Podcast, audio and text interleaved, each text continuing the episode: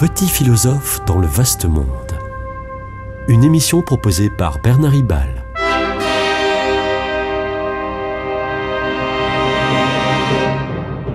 Bernard Ribal, essayiste, agrégé et docteur en philosophie. N'est-il pas présomptueux et, et téméraire d'affirmer en 2022 que, je cite, les religions sont au service de la fraternité dans le monde. C'est pourtant euh, le titre du huitième et dernier chapitre de l'encyclique du, du, pape François de 2020, Fratelli Tutti. Le vacarme, euh, le vacarme du monde, dont les médias se font l'écho, ne hurle-t-il pas le contraire? Terrorisme islamiste chez nous et en Afrique, guerre de religion entre musulmans sunnites et musulmans chiites au euh, Moyen-Orient, guerre entre bouddhistes et musulmans en Inde et réciproquement au Pakistan, euh, imbroglio du même genre en Birmanie et, et jadis, jadis, guerre de religion européenne entre chrétiens, etc. François écrit à cet égard que la violence n'est pas dans les convictions religieuses, quelles qu'elles soient, mais dans leur déformation causée par les instrumentalisations politiques et leur volonté de puissance. C'est que François se réclame depuis le nom qu'il s'est donné comme pape, c'est-à-dire François. Il se réclame de Saint François d'Assise du XIIIe siècle. Ce saint, très euh, réputé pour son écologie, avant la lettre, et euh, aussi vénéré pour son extrême charité envers les pauvres, et sa quête concrète d'une fraternité interreligieuse. C'est ainsi que, en pleine croisade, et avec très peu de moyens, Saint François d'Assise part en Égypte rencontrer le sultan Malik el-Kamil en 1219. Après bien des périls, Saint François arrive à ses fins. Depuis, ce Saint François est le modèle du dialogue interreligieux pour la paix. Saint Jean-Paul II va euh, beaucoup surprendre et, parfois choquer en euh, rassemblant en 1986 à Assise les représentants de douze religions pour prier en vue de la fraternité. Il y avait là même le Dalai Lama, un Indien d'Amérique du Nord, un animiste et un zoroastrien. Cette manifestation se répétera à Assise de temps à autre ces dernières décennies. 800 ans pile après, c'est-à-dire en 2019, le pape François va lui aussi rencontrer un grand imam, celui de la célèbre mosquée Al-Azhar du Caire. Tous les deux, le pape et le grand imam, vont écrire et, et prononcer un appel commun.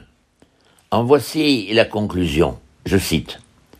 Au nom de Dieu, au nom de Dieu, nous déclarons adopter la culture du dialogue comme chemin, la collaboration commune comme conduite, la connaissance réciproque comme méthode et critère.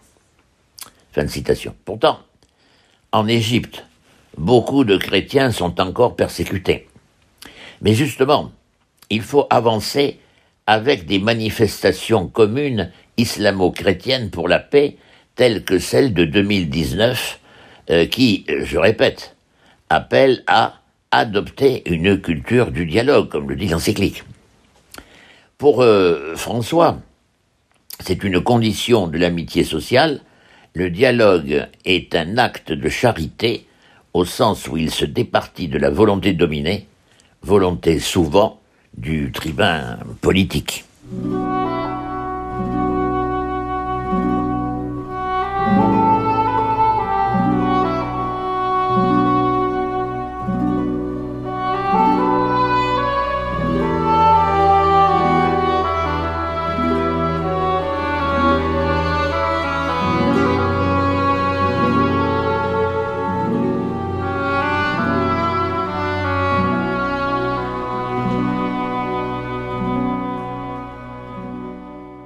En effet, s'ouvrir au dialogue, n'est-ce pas considérer toute personne comme euh, un interlocuteur valable, comme euh, quelqu'un qui compte? Dans le dialogue, je ne m'impose pas, je m'expose. Dans le dialogue, je ne m'impose pas, je m'expose aux interpellations des autres. N'allons pas croire que s'ouvrir au dialogue, c'est abdiquer ce que je suis et ce que je pense pour faire plaisir à, autrui. Euh, il ne s'agit pas de renoncer à ses convictions. Au contraire, je dois cultiver ce que je pense. François écrit, je cite, Plus une identité est profonde, solide et riche, plus elle tendra à enrichir les autres. Le dialogue n'exclut pas le désaccord mais il développe la bienveillance envers autrui. Quant à la fraternité, elle a besoin, elle a besoin de discernement. Les terroristes de Daesh ou Al-Qaïda se disent frères, et peut-être y a-t-il entre eux un sentiment d'être frères. Mais la fraternité exclusive à telle ou telle fratrie est source de violence entre diverses fratries découpée en multiples clivages d'idées ou d'intérêts.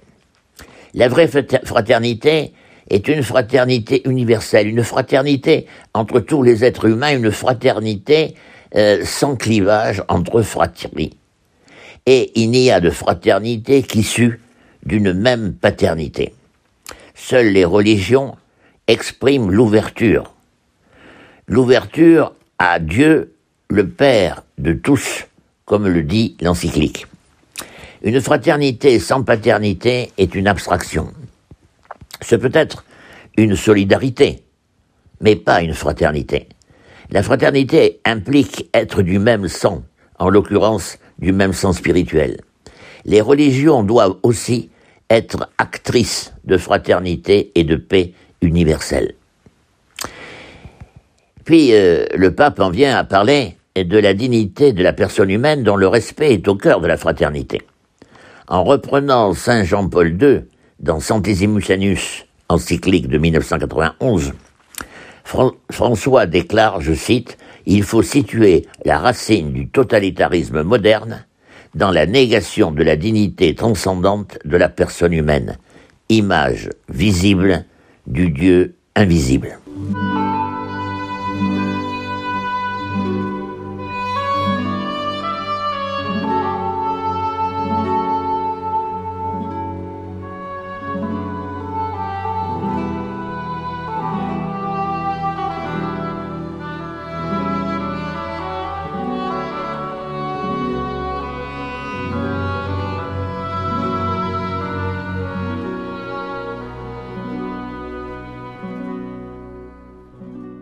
Se sentir frère, c'est sentir appartenir à une identique descendance, à une hérédité divine commune qui nous unit entre frères humains. Tel est le sentiment de la dignité sacrée de toute personne humaine, image visible du Dieu invisible, je le répète, comme le dit François. Il y a là un apport anthropologique majeur du christianisme. Chaque personne a une valeur absolue, c'est-à-dire une valeur qui ne dépend pas de ses qualités, défauts ou performances, qui ne dépend pas de euh, la, euh, la, santé ou, de l'intelligence, euh, qui ne dépend pas de la race ou de la classe. Or, il n'y a rien d'absolu sur Terre. Tout est en interdépendance. Seul Dieu ne dépend de rien, il est absolu. Seul Dieu est aussi seule la dignité de chaque personne humaine, reflet de Dieu dans l'homme. Seul Dieu et la dignité, héritage humain de Dieu, sont absolus.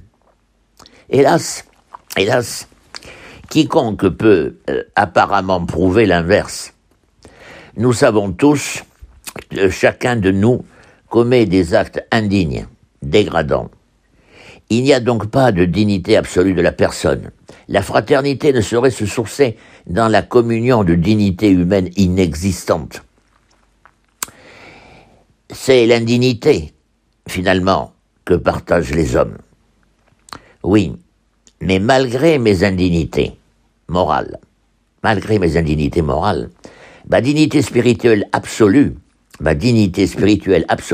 reste intacte. Par euh, son pardon à grands frais sur la croix, le Christ a réhabilité les hommes dans leur dignité absolue.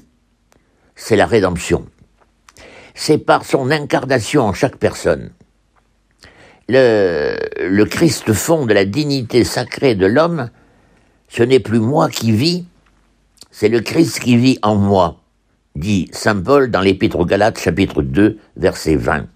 Ce n'est plus moi qui vis, c'est le Christ qui vit en moi. Dès lors, un vieillard grabataire n'est pas quelqu'un qui ne vaut plus rien. Il participe du Christ. Un vieillard grabataire a la même dignité sacrée qu'un jeune athlète. Si je puis me permettre une métaphore audacieuse, je dirais que tous, euh, tous frères, nous avons le même ADN que notre Père, c'est-à-dire l'hérédité du divin. François termine Fratelli Tutti en citant les grands apôtres de la fraternité dans la dignité sacrée de toute personne, le protestant Martin Luther King dans ses luttes pacifiques contre l'apartheid nord-américain, Desmond Tutu, anglican, dans sa lutte contre l'apartheid sud-africain, Gandhi, bouddhiste, militant de la non-violence, et le catholique Charles de Foucault, canonisé en 2022. C'était Petit philosophe dans le vaste monde, une émission de Bernard Ribal.